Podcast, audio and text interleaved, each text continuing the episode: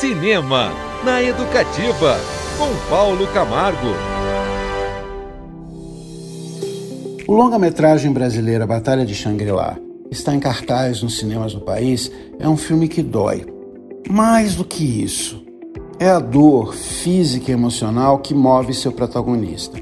Ele se chama João e é vivido por Gustavo Machado em uma grande atuação. Na trama, o João perde seu pai adotivo e, de posse dos documentos de sua adoção, inicia uma jornada pessoal em busca da mãe biológica, que o abandonou há quase 40 anos no interior do Mato Grosso.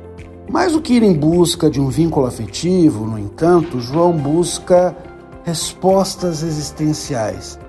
É interessante a forma como os cineastas mato-grossenses Severino Neto e Rafael de Carvalho estabelecem um paralelo entre o sofrimento emocional do personagem e um mal físico que o acompanha durante boa parte da narrativa sem que essa doença seja diagnosticada com precisão. À medida em que ele chega mais e mais perto da realidade, da verdade de sua história pessoal, essa manifestação se intensifica, como se fosse a metáfora de algo terrível, que na verdade é. Em uma viagem ao Brasil profundo, no centro-oeste, pouco retratado pelo cinema nacional, João conhece sua cidade natal e pessoas que fizeram parte do passado de uma mulher chamada Madalena, nome que consta ali nos seus documentos originais como sua mãe biológica. Essa jornada, tratada pelo roteiro como uma investigação detetivesca, aos poucos se transforma em um mergulho sofrido, abordado com contenção e vigor pelos diretores.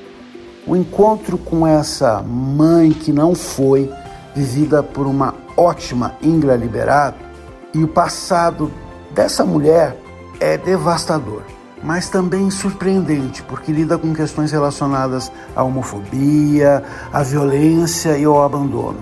Madá é casada com a florista Júlia, vivida pela Maria Ceissa há décadas. As revelações vão sendo feitas aos poucos e nada se resolve de forma apressada, não. A narrativa é, portanto, tensa e envolvente. Hoje eu falei do filme A Batalha de Shangri-La, que é um filme realizado em Mato Grosso. É muito legal poder assistir a produção cinematográfica de estados fora aí do eixo Rio-São Paulo. A gente tem contato com outras paisagens, outros pontos de vista.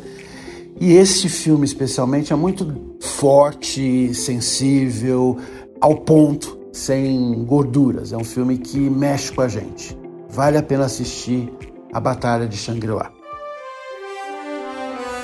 Cinema na Educativa, com Paulo Camargo.